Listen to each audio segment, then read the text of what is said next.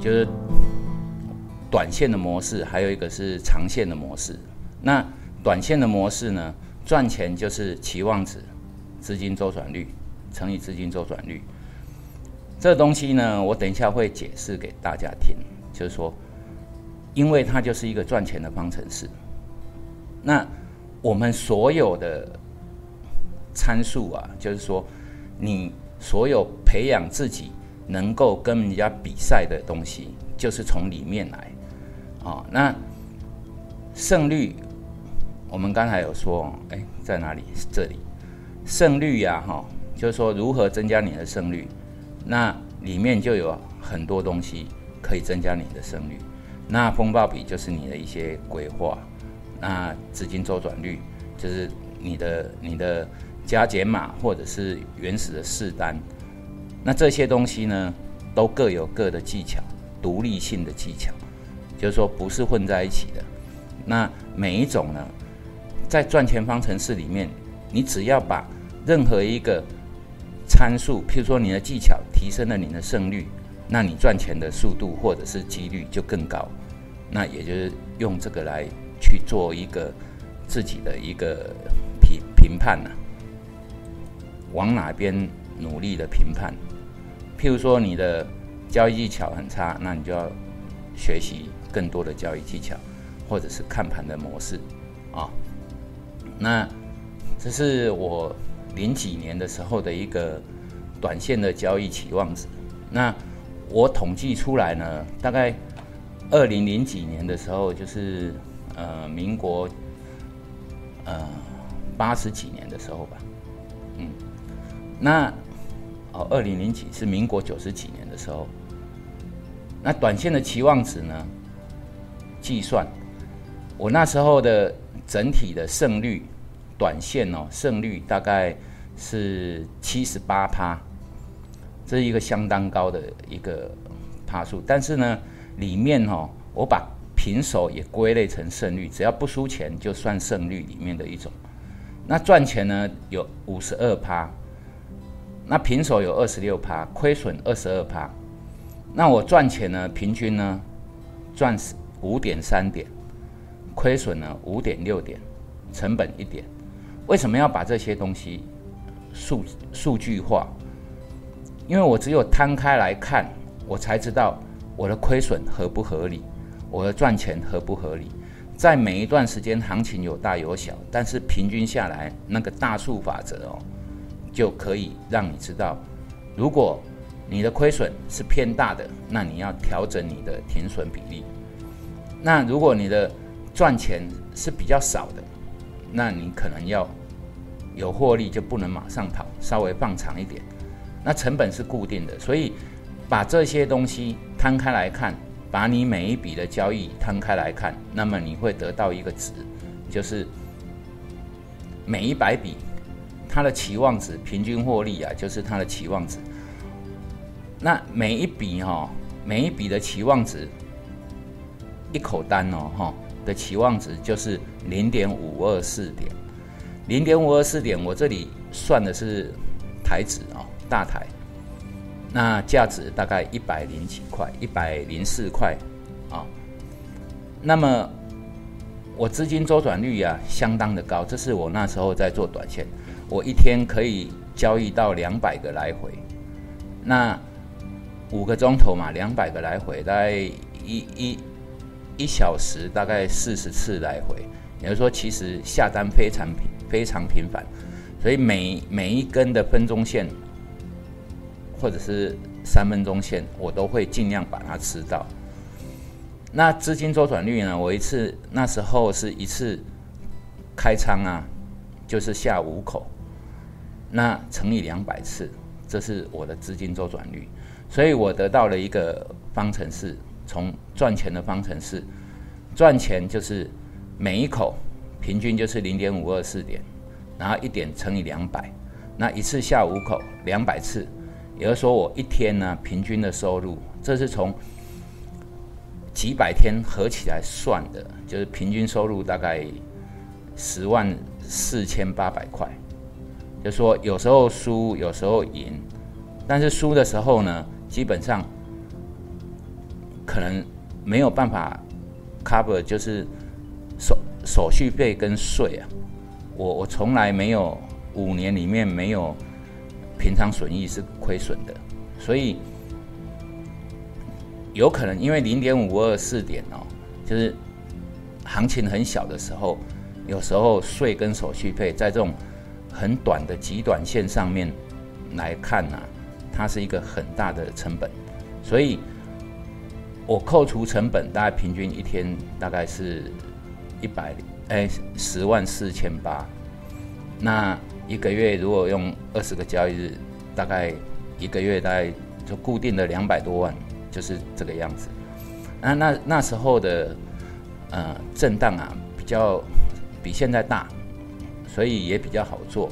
那也没有高频当对手，所以赚的钱基本上都是散户或者是法人的钱。那这些这个计算方式哈。就是一个短线的赚钱模式。那我把这些东西为什么要计算出来呢？因为我可以从这里面了解我在什么样的行情里面必须要做什么样的动作。譬如说，在到一百点震荡的时候，我的平均赚钱和亏损它的比例有多少？那平均赚钱的那个点值。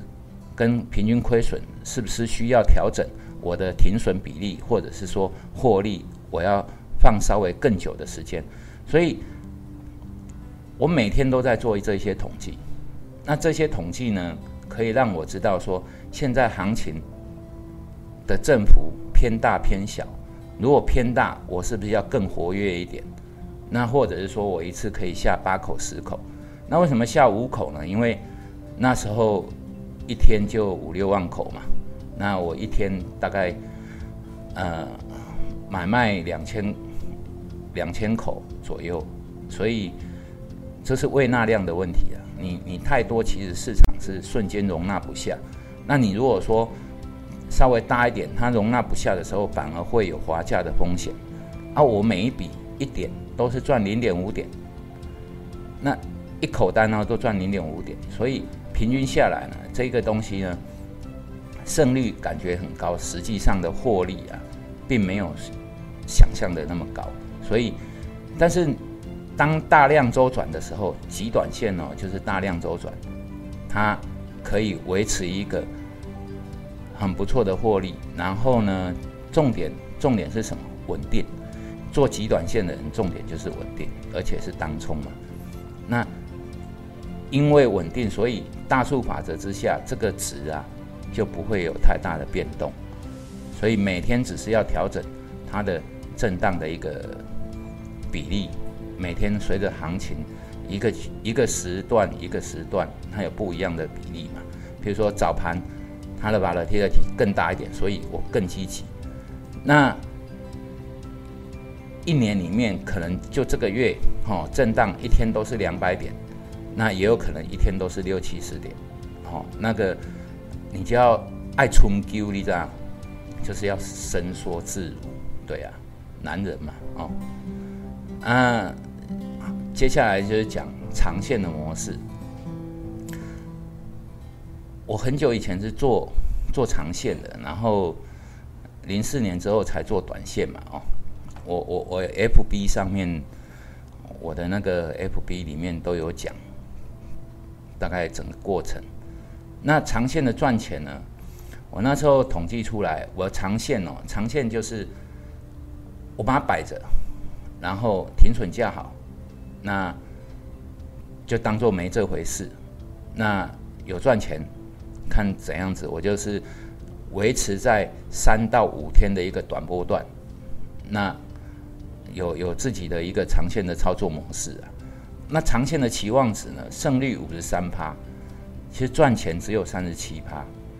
那平手呢？有十六趴。平手为什么会平手？譬如说我赚了四十点，结果又回来了，那我一定要保护我自己的一个获利，或者是说不亏损，那就会产生了平手的效应。那亏损大概有四十七趴。为什么亏损还比赚钱多？因为我的平均赚钱是八十七点，亏损是四十二点。那原则上我的亏损哦，就是放四十点左右的停损，哦，那也不一定啊，大概四十点上下。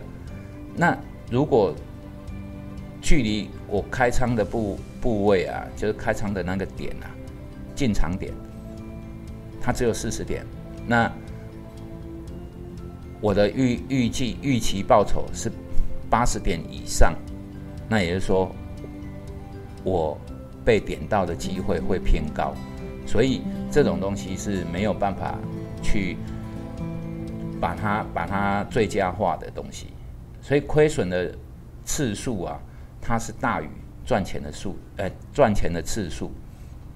那么期望值有多少？就是平均每一口单其实只有十一点四五，虽然平均赚钱有八十七点哦，两倍多的这个亏损幅度，但是呢，平均一口单只有赚十一点四五点。那大概是一个礼拜会有一次多了，就是周转，也就是说。大概三天多一次，那一个月就是有六次左右。那一次放在那边三十口，那赚钱一个月可以赚多少？四十一点二二。那这种东西哈，为什么要讲这种长线？你说啊，长线你看你的一个月赚的还不够短线的多，没有错，因为短线是大量周转，但是那很耗精神。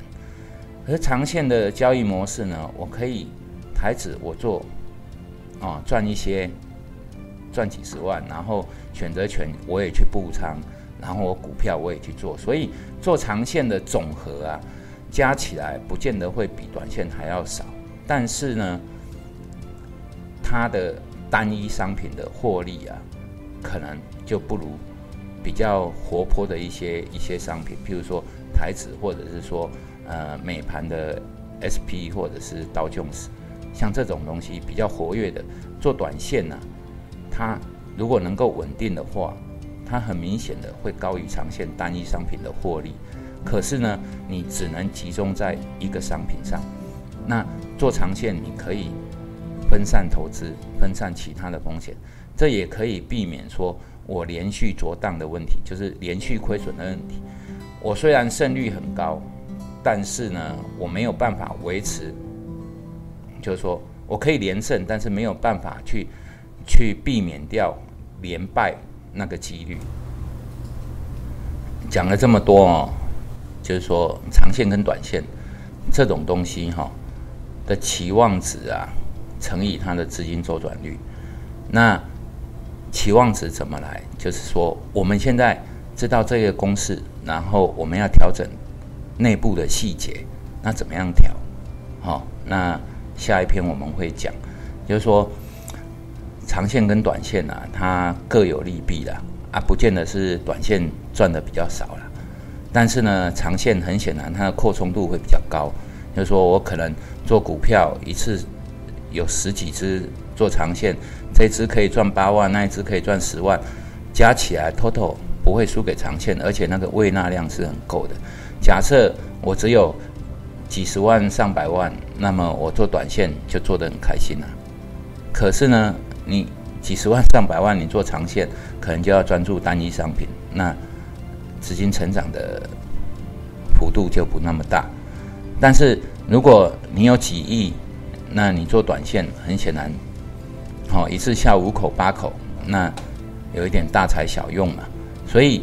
资金成长到一定的程度呢，就必须往长线的模式去走，哦，这是不变的道理。那短线就是打打牙祭，然后当手痒，然后做一些娱乐活动。那接下来我们在讨论的东西就是一个期望值里面内部的调整。